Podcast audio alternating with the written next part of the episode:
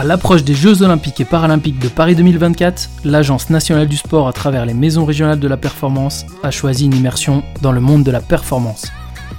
Retrouvez ici un partage de connaissances d'experts et d'expériences de sportifs. Bienvenue sur les podcasts de la performance. Dans ce podcast, nous parlerons de nutrition en compagnie d'Alice Lévesque et Valentin Lacroix, tous deux nutritionnistes du sport. Ce podcast vous est présenté par Patrick Juvin et Stéphane Germain, tous deux conseillers au niveau haute performance. Bienvenue à tous et bonne écoute. Alors on se retrouve à nouveau donc en compagnie d'Alice Lévesque et, et, Valentin Lacroix. Bonjour à vous deux. Bonjour. Bonjour. Et toujours avec Patrick. Donc on, on a parlé euh, sur les podcasts précédents de de la nutrition avant l'effort, euh, pendant l'effort, et cette fois on va parler un peu de, de l'après-effort et, euh, et aussi de la récupération. Alors, euh, qu'est-ce que vous préconisez, euh, vous deux, en termes de, de stratégie nutritionnelle après l'effort? Euh, Pour ma part, j'établis déjà de, de, de, savoir et de comprendre dans quelle partie se trouve l'athlète de, de sa préparation. C'est-à-dire, est-ce que il y a un intérêt à optimiser sa récupération à travers des stratégies nutritionnelles, ou est-ce que tout simplement on va se dire, bah tiens, on va demander au corps de s'adapter un petit peu tout seul pour rétablir un petit peu cet effet euh, cet effet hormèse et, euh, et se dire bah le corps il est capable de s'adapter et de mettre en place des processus d'adaptation parce que finalement c'est ce qu'on demande un petit peu pendant l'entraînement. Donc euh, si on est dans un contexte où on doit répéter les efforts et que l'athlète va s'entraîner euh, deux fois par jour, qu'il y a des compétitions derrière, etc., là effectivement ça va être intéressant de mettre en place des stratégies nutritionnelles. À ce moment-là, ben moi j'ai euh, la règle des 3 R en général que je donne aux sportifs, ça va être de réhydrater, recharger et puis réparer. Donc pour penser un petit peu, bah voilà réhydratation à travers à travers l'eau, voire des boissons bicarbonatées, euh, recharger pour recréer les stocks glycogéniques au niveau euh, hépatique et au niveau musculaire, et puis réparer euh, ben, les tissus qui ont été lésés pour penser un petit peu euh, à ces apports protéiques. Donc euh, c'est un petit peu les, les, choses que je donne aux athlètes pour y penser facilement. Ça va être l'association aussi après ben, glucides-protéines pour recréer ces stocks directement en fenêtre métabolique, c'est-à-dire directement après l'effort, leur donner des choses très pratiques pour ben, qu'est-ce que qu'est-ce que je peux associer pour pour être assez efficace pendant cette période-là. Quel que soit le type d'effort quel que soit le type d'effort, ce qui va changer, ça va être après le grammage, par exemple, des glucides qu'on va apporter. Euh, lorsqu'on est sur un effort très très intense, euh, on peut aller euh, jusqu'à 1 gramme de, de, glucides par kilo de poids de corps, voire 1,2 gramme. Euh, sur des efforts un peu moins intenses, on sera un petit peu inférieur à ça. Euh, au niveau des protéines, on est souvent entre 0,2 et 0,4 grammes par kilo de poids de corps, donc ça dépend. Voilà, ce sera vraiment individualisé en fonction du type d'effort, mais il faudrait dire voilà, plus l'effort sera long et intense, plus on va essayer de recharger et recharger tôt euh, après l'effort. Et euh, ben, j'ai envie de dire tôt, donc directement à la fin de l'effort, si on y arrive, s'il n'y a pas cette anorexie aussi post-effort, durant les 4 heures qui vont suivre. Et on parle de fenêtre métabolique, c'est ça? Est-ce que vous pouvez expliquer ce que c'est pour ceux qui ne connaissent pas? Bah, La fenêtre métabolique, ça va être la période euh, qui se situe juste après l'effort, mais qui peut durer jusqu'à 48 heures après l'effort. Mais en tout cas, si on se focus vraiment sur cette première partie juste après l'effort, jusqu'à 2 heures à peu près, c'est une période pendant laquelle bah, l'organisme il va être vraiment enclin à refaire ses stocks énergétiques qu'on a épuisés à l'effort. Donc par exemple les stocks de glycogène au niveau hépatique, au niveau musculaire, euh, mais aussi réparer un petit peu les tissus lésés puisqu'on sait qu'on a des acides aminés qui interviennent dans certaines filières énergétiques. Donc il va falloir euh, ben, venir réparer tout ça et refaire ses stocks. Et le corps est tout à fait enclin à refaire ses stocks, euh, notamment grâce à une hormone clé qui va être euh, qui va être l'insuline. Et là, tu, tu parlais, tu disais justement de, de, de manger juste après l'effort, si on peut. même si le dîner intervient une heure ou deux heures après, c'est peu importe. Non, justement pas. Euh, si le dîner il intervient deux heures après, en général on conseille plutôt une, une collation glucidoprotidique directement après l'effort. Euh, si par exemple on a un dîner qui arrive dans les 45 minutes à une heure après l'effort, pourquoi pas ne pas forcément faire de collation, juste bien se réhydrater et après passer directement sur un repas de récupération. Parce qu'effectivement, si on vient faire la collation plus le repas de récup dans l'heure, on vient un petit peu surcharger euh, euh, les, les, systèmes et c'est là qu'on peut aussi être après dans un excès calorique qui serait pas forcément bénéfique pour l'athlète au final. Valentin, tu parlais tout à l'heure des, des, 500 grammes de sucre euh, qu'un cycliste devait ingurgiter, par exemple. Donc après la compétition, il, re, il faut qu'il réingurgite du sucre encore? Ben classiquement, par exemple pour une épreuve du Tour de France, enfin du coup euh, l'enchaînement des étapes, euh, il y aura toute une stratégie ou ce qu'a évoqué Alice vraiment sur cette période post-effort, qui au final euh, voilà, une étape se terminer vers 17h pour un coucher vers 22h, 23h à peu près. Bah finalement si on a complètement vidé notre réservoir, on n'a plus beaucoup de temps pour pour refaire le plein sachant que non plus ça s'arrête pas au moment du coucher. Il y a quand même le lendemain matin potentiellement et éventuellement d'autres collations qui pourront avoir lieu avant l'étape du lendemain, qui participent à la récupération de la veille, mais qui préparent aussi l'étape d'après. Mais du coup, on est forcément obligé, euh, si on veut restaurer en, du coup, en moins de 24 heures, nos réserves qui potentiellement sont épuisées à la fin d'une étape, et eh ben aller vers des apports euh, conséquents, surtout étalés, fractionnés. Mais euh, pour moi, la récupération, en fait, elle commence dès lors que l'effort il commence. Et c'est aussi pour ça qu'on va avoir des apports importants maintenant sur les sports d'endurance pendant l'effort, parce que plus on va éviter, entre guillemets, de taper dans ses réserves, bah, plus derrière la récupération va se faire, se faire rapidement. Vous pouvez nous donner une, une collation euh, type de, de, fin de fin de course, fin d'effort, euh, par exemple? Euh, Moi, je, souvent, je commence par du liquide, notamment quand il y a des perturbations digestives ou en tout cas de l'inconfort ou simplement un manque d'appétit. Donc, ça va du jus de fruits, du smoothie, du soda, du, du sirop, les bonbons potentiellement si c'est vraiment important d'avoir des apports conséquents en termes de calories. Sinon, ça peut être tout ce qu'a évoqué Alice, en fait, des bananes, des compotes, des dattes, euh, pâtes de fruits, pâtes d'amandes, euh, des biscuits secs, euh, et après aller progressivement vers un repas plus structuré, avec toujours une base de féculents, une source de protéines. Source de protéines, on pourra aussi en mettre une en post-effort, que ça soit sous forme de, de laitage, parce que c'est souvent voilà, sous forme liquide ou semi-liquide assez facile à avaler. Après, sur le plan digestif, c'est aussi individuel. Ça peut être le traditionnel shaker aussi, si c'est une habitude. Mais voilà, les choix naturels sont aussi tout, aussi efficaces. Moi, j'ai une question par rapport à tout ça. On a parlé de la, de la nutrition de manière générale. Est-ce qu'il y a une différence, euh, notamment chez les femmes, euh, pendant les périodes de règles? Est-ce qu'il y a des stratégies à adapter, que ce soit avant, pendant ou après l'effort, ou, pas du tout Et c'est tabou, il faut pas en parler. Non, justement, euh, je suis très contente que qu'on aborde le sujet ce soir. C'est vrai que il y a pas mal d'études qui sont sorties ces derniers temps, alors notamment comment euh, adapter l'entraînement aux phases de règles Est-ce qu'on est plutôt sur un entraînement type endurance euh, en phase folliculaire ou plutôt euh, type musculation en phase lutéale Finalement, et on s'est rendu compte que c'est difficile de, de conclure sur un, un réel consensus. Euh, pour la nutrition, c'est un petit peu pareil.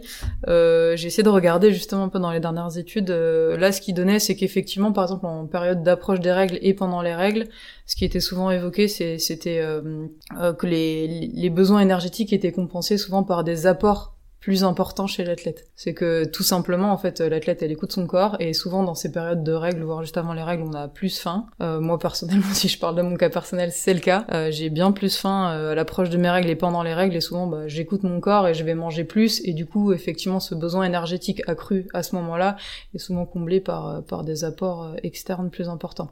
Après, je pense que c'est des périodes où, pendant lesquelles il faut vraiment s'écouter, notamment pendant les règles, parce qu'on peut avoir de la fatigue plus importante, des risques de blessures accrues, euh, potentiellement des déséquilibres au niveau émotionnel, euh, de la tristesse qu'on ressent, des, peut-être aussi des pulsions à un moment donné. Et il faut vraiment s'écouter, c'est de se dire, ben voilà, si je si je peux m'entraîner un petit peu moins bien ou un petit peu moins longtemps, bah tant pis, je voilà, je mets un petit peu le frein à main. Je sais que c'est une période qui va durer 4-5 jours.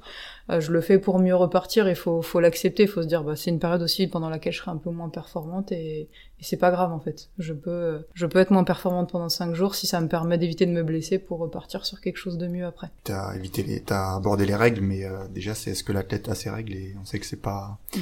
c'est pas 100% des athlètes au contraire et c'est Alice parle justement qu'il n'y a pas de tabou sur ce sujet-là, mais c'est un prérequis qui est vraiment nécessaire pour la santé de l'athlète et du coup pour ses, pour ses performances. Moi, je sais aujourd'hui que c'est quelque chose que j'ai mis en place euh, là sur les différents pôles. En tout cas, c'est un questionnaire euh, tout, basique, tout bête sur euh, est-ce que déjà tu as tes règles, combien de temps dure ton cycle, est-ce que depuis plus de trois mois tu n'as pas eu de cycle, voilà, toutes ces choses-là en fait qu'on essaye de discuter. Et j'essaye vraiment d'avoir ce côté préventif auprès des jeunes athlètes en disant bah même si un professionnel de santé demain te dit c'est normal, t'es sportif de haut niveau, t'as pas tes règles.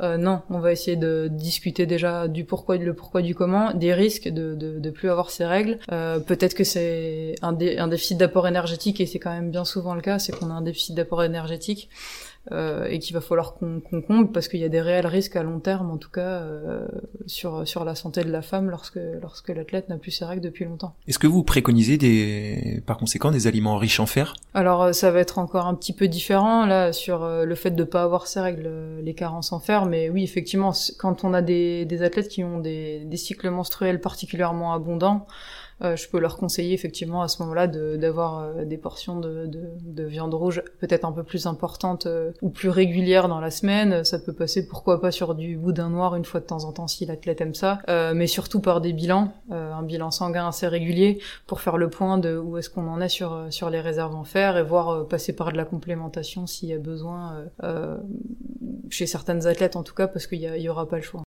Alors on voit aussi euh, l'émergence de, de, différents régimes. Euh, je parle surtout aussi euh, des cyclistes. Hein. Là j'ai en tête le régime cétogène.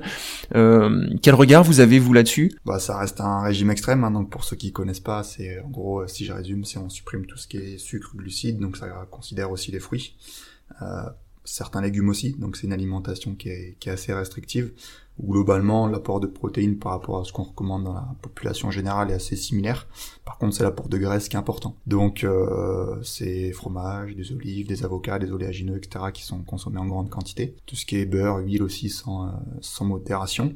L'idée, en fait, c'est de complètement vider son réservoir de, de sucre et en gros de switcher euh, métaboliquement, c'est-à-dire que le corps, il se dit, ben, j'ai plus de sucre, du coup, je vais faire avec autre chose. Et notamment avec les graisses qu'on consomme et si on est éventuellement en déficit de calories avec les graisses qu'on stocke, qui est euh, sur le papier un, réservoir inépuisable. Et en gros, l'idée, c'est de se dire, bah, si j'ai un réservoir qui est inépuisable, bah, je vais aussi avoir un flux d'énergie le plus constant possible. Et après, donc là, c'est juste sur le côté euh, performance, mais c'est aussi utilisé dans certaines pathologies. Euh, donc c'est pas le pas le sujet, mais en tout cas sur le côté performance, euh, c'est surtout des choses qui sont vues dans les sports d'endurance comme tu l'évoquais. Après, ce qu'il faut garder en tête, c'est que tout ce qui est sucre, ça nous permet, euh, c'est vraiment un carburant préférentiel à l'effort, notamment quand on va monter un petit peu en intensité. Et au final, il y a assez peu de sports où on est sur des efforts constants à basse intensité, mis à part éventuellement tout ce qui est ultra endurance, donc euh, je dirais au-delà de au-delà de 10 heures voire plus. Mais voilà, on prend un, cycliste, euh, même s'il est hyper endurant, qu'il a qu'il a ce régime cétogène et que ça lui permet ben, de prendre de l'avance sur le début de course, bah, il suffit qu'il arrive avec un autre collègue au sprint, il aura besoin justement d'être en, capacité de fournir un effort à haute, intensité. Et sans ses sucres, il sera euh, diésélisé on va dire. Et il aura du mal à, aller gagner sa course. Donc c'est c'est un facteur hyper limitant et pour autant à l'inverse sur tout ce qui est sport d'ultra endurance c'est pas non plus avéré qu'il y ait de l'intérêt euh, que ça soit sur la performance le jour, le jour J mais surtout sur les adaptations euh, en amont et euh, sur la santé qu'elle soit immunitaire ou autre euh, de ce côté-là. Et enfin les sportifs de haut niveau ils, ils voyagent à travers bah, je dirais tout le enfin à l'international euh, comment est-ce que vous, vous, je sais pas si vous avez déjà eu l'occasion, hein, mais euh, mais euh, comment est-ce que vous vous faites pour quand vous allez à, à l'étranger pour manger correctement? On a souvent des habitudes nous, et comment est-ce que vous vous arrivez à, à faire ça et enfin surtout les athlètes? Bah, je peux peut-être prendre la parole parce que du coup j'ai mon expérience sur les les derniers Jeux Olympiques à, Tokyo, justement, j'étais avec la Fédération française de cyclisme, euh, où justement, ben, comme tu dis, c'est déjà le choc des cultures hein, quand on arrive dans des pays de ce type-là, euh, même si ça reste des pays euh, occidentalisés, on va dire. Euh, on trouve à peu près tout ce qu'on pourrait avoir besoin par rapport à nos habitudes, mais pour autant, il y a quand même des choses qui vont qui vont évoluer. Donc surtout, et c'est ce qu'on évoquait un peu sur euh, sur le sujet pré-compétition, c'est aussi de se dire euh, j'ai mes routines qui me conviennent euh, quand je suis à la maison. Donc l'idée c'est pas de tout révolutionner avant mon épreuve, donc c'est essayer de reproduire à minima ça.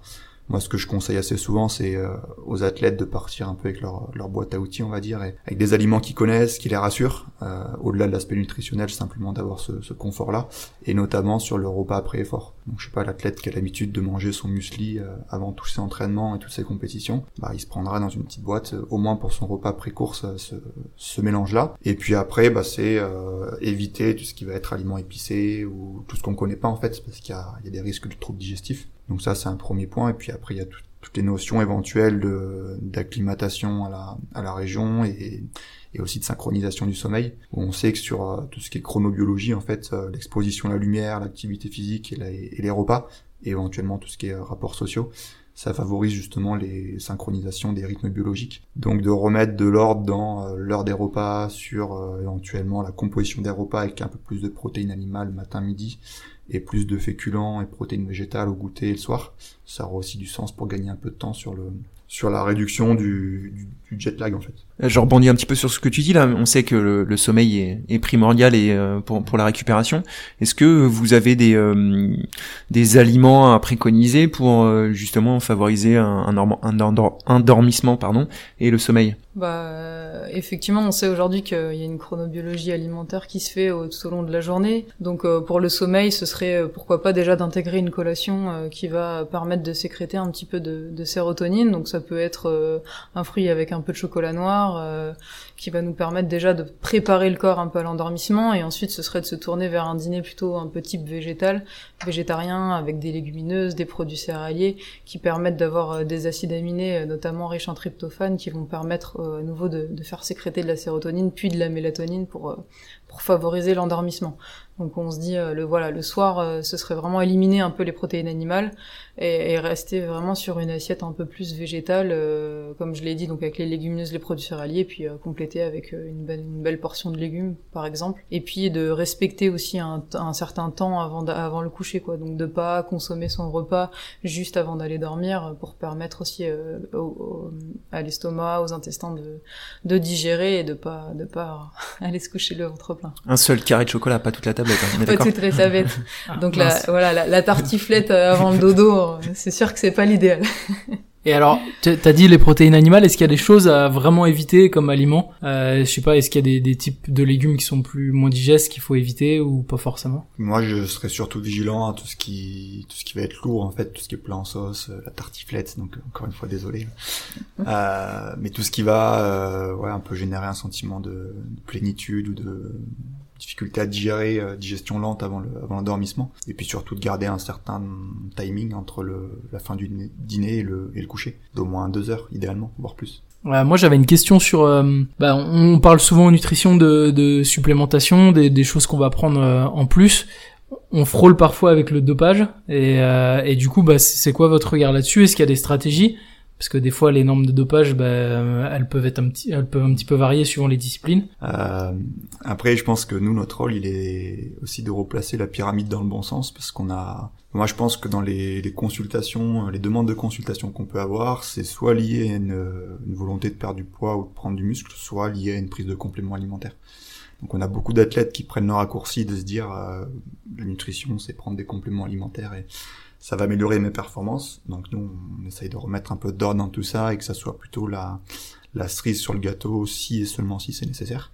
Euh, et puis après, il faut différencier aussi tout ce qui est complément alimentaire à viser vraiment de, de performance, qui peuvent avoir des, des, gains potentiels sur la performance le jour J, et les gains euh, et, les, et, les, compléments alimentaires plus liés à la santé évoqué la question du fer tout à l'heure sur le, les athlètes féminines, c'est aussi le cas dans, pour des stages en altitude ou autres. Donc il y a vraiment deux aspects, et du coup bah, le côté médical va dans certains moments entrer en ligne de compte. Dans tous les cas, c'est des sujets, comme tu dis, qui, qui frôlent avec le, le, dopage, en tout cas qui sont dans une, qui peuvent être dans une démarche dopante, et c'est pour ça que je, je parlais vraiment de remettre dans le bon sens la pyramide, parce que si toute la base est optimisée et que c'est que la cerise sur le gâteau, pour moi c'est pas la même chose de se dire au final, une nutrition, euh, c'est pas pour moi. Euh, je gère déjà bien de mon côté et je vais juste prendre le complément alimentaire. Ça, pour moi, c'est une démarche dopante et moi, je freine des deux pieds quand c'est euh, la demande d'un athlète. Donc, déjà dans la dans l'échange avec l'athlète, c'est important. Et puis au niveau du staff aussi, parce que c'est aussi les demandes qu'on a d'entraîneurs, de, préparateurs physiques qui prennent ce raccourci parce que ils établissent que c'est prioritaire. Mais pour autant, moi, c'est pas mon avis et je pense qu'il est partagé par par de nombreuses personnes. Moi, je partage complètement. J'ai la sensation que sur ce sur ce plan-là, même des fois de l'encadrement du staff euh, et des croyances qui sont encore véhiculées, c'est euh, parce que je vais prendre cette poudre ou cette protéine-là, euh, voilà, euh, ce, ce, ce produit-là, je vais être plus performant et c'est ça qui va me faire gagner en fait. Et comme le disait Valentin, c'est vraiment d'inverser à un moment donné ses, pensées, ses croyances, c'est d'abord passer par l'alimentation la plus naturelle possible et optimiser déjà tout ça, et après effectivement ce petit ce petit pourcent de plus qui manquerait, euh, si on doit passer par, euh, par un moment donné des compléments, on le fait. Et surtout certains compléments, euh, des fois qui sont pris à l'aveugle, alors que finalement, par exemple sur le fer, ça pourrait être complètement délétère si on fait une complémentation à l'aveugle chez quelqu'un qui n'est pas carencé. Donc vraiment vigilance, vigilance, et notamment chez les plus jeunes, voilà que j'accompagne au quotidien, où je vois les dérives des réseaux sociaux, parce que cet athlète-là a, pris ça, ben finalement moi je vais tester pareil, ou alors je suis approché par des marques et finalement je suis un peu perdu, je suis jeune, je sais pas trop comment euh, comment m'y retrouver, donc euh, j'ai aussi envie d'insister là-dessus en disant ben prenez attache auprès d'un professionnel de santé qui pourra vous accompagner si vous avez besoin de passer par ce type de produit. Vous êtes au plus près des, euh, des athlètes, mais est-ce que quel est votre rôle vis-à-vis des staffs? Est-ce que vous venez vous vous former aussi les gens du, de l'encadrement? Ouais, moi je pense que on est n'est pas comme un kiné, un préparateur physique ou autre, ou même un médecin qui sont bien plus souvent que nous sur le terrain, donc avec les avec en contact avec les athlètes ou les entraîneurs. Donc euh, au moins pour les notions de base euh, et s'assurer que l'athlète met bien en place ce qu'on a pu conseiller. C'est important que l'ensemble du staff soit au courant, en tout cas les acteurs qui sont plus proches de l'athlète, pour justement nous faire remonter les informations et euh, répéter, répéter, répéter, parce que ça passe par là notre métier en fait, c'est de mettre en place des bonnes pratiques et ça passe par de la répétition. Donc moi ça me semble important d'avoir des, des relais de terrain pour, euh, pour continuer d'aller dans le détail et nous faire remonter des informations complémentaires. Mm pour un petit partage d'expérience, là j'ai eu une, une, athlète là sur le handball euh, il y a peu, euh, où effectivement avec la balance Z-Metrix, on s'était rendu compte euh, qu'au niveau euh, de ce qu'on appelle sa masse cellulaire active, en tout cas, elle avait une capacité d'entraînement qui était vraiment très faible, avec un risque de blessure accrue. Par exemple, là c'est une situation typique où si à un moment donné nous on n'informe pas le staff, l'athlète la, la, elle risque la blessure bah, de manière assez précoce, alors qu'on se dit bon bah on est en début de saison. Euh, je vais pouvoir y aller, je vais pouvoir un petit peu euh, charger la mule. Finalement, non, euh, cette athlète-là, on s'est dit bon bah tiens, on va travailler un peu différemment, on va lui laisser du temps, on va mettre d'autres choses en place pour qu'elle pour qu'elle ait peut-être des temps de récupération un peu plus longs, des charges un peu moins importantes, et même si ça, ça doit prendre plus de temps avec elle, mais au moins qu'on fasse pas un pas en avant et trois pas en arrière parce que parce qu'elle sera blessée. Super, merci. En tout cas, c'était c'était très riche et, et on vous remercie vraiment de bah, d'avoir participé à ce podcast. Merci à vous en tout cas. Merci. Merci et à très bientôt. Ce podcast vous a été présenté par deux conseillers au niveau haute performance, Patrick Juvin de la Maison régionale de la performance du CREPS Centre-Val de Loire et Stéphane Germain de la Maison régionale de la performance de Bourgogne-Franche-Comté. Montage Stéphane Germain.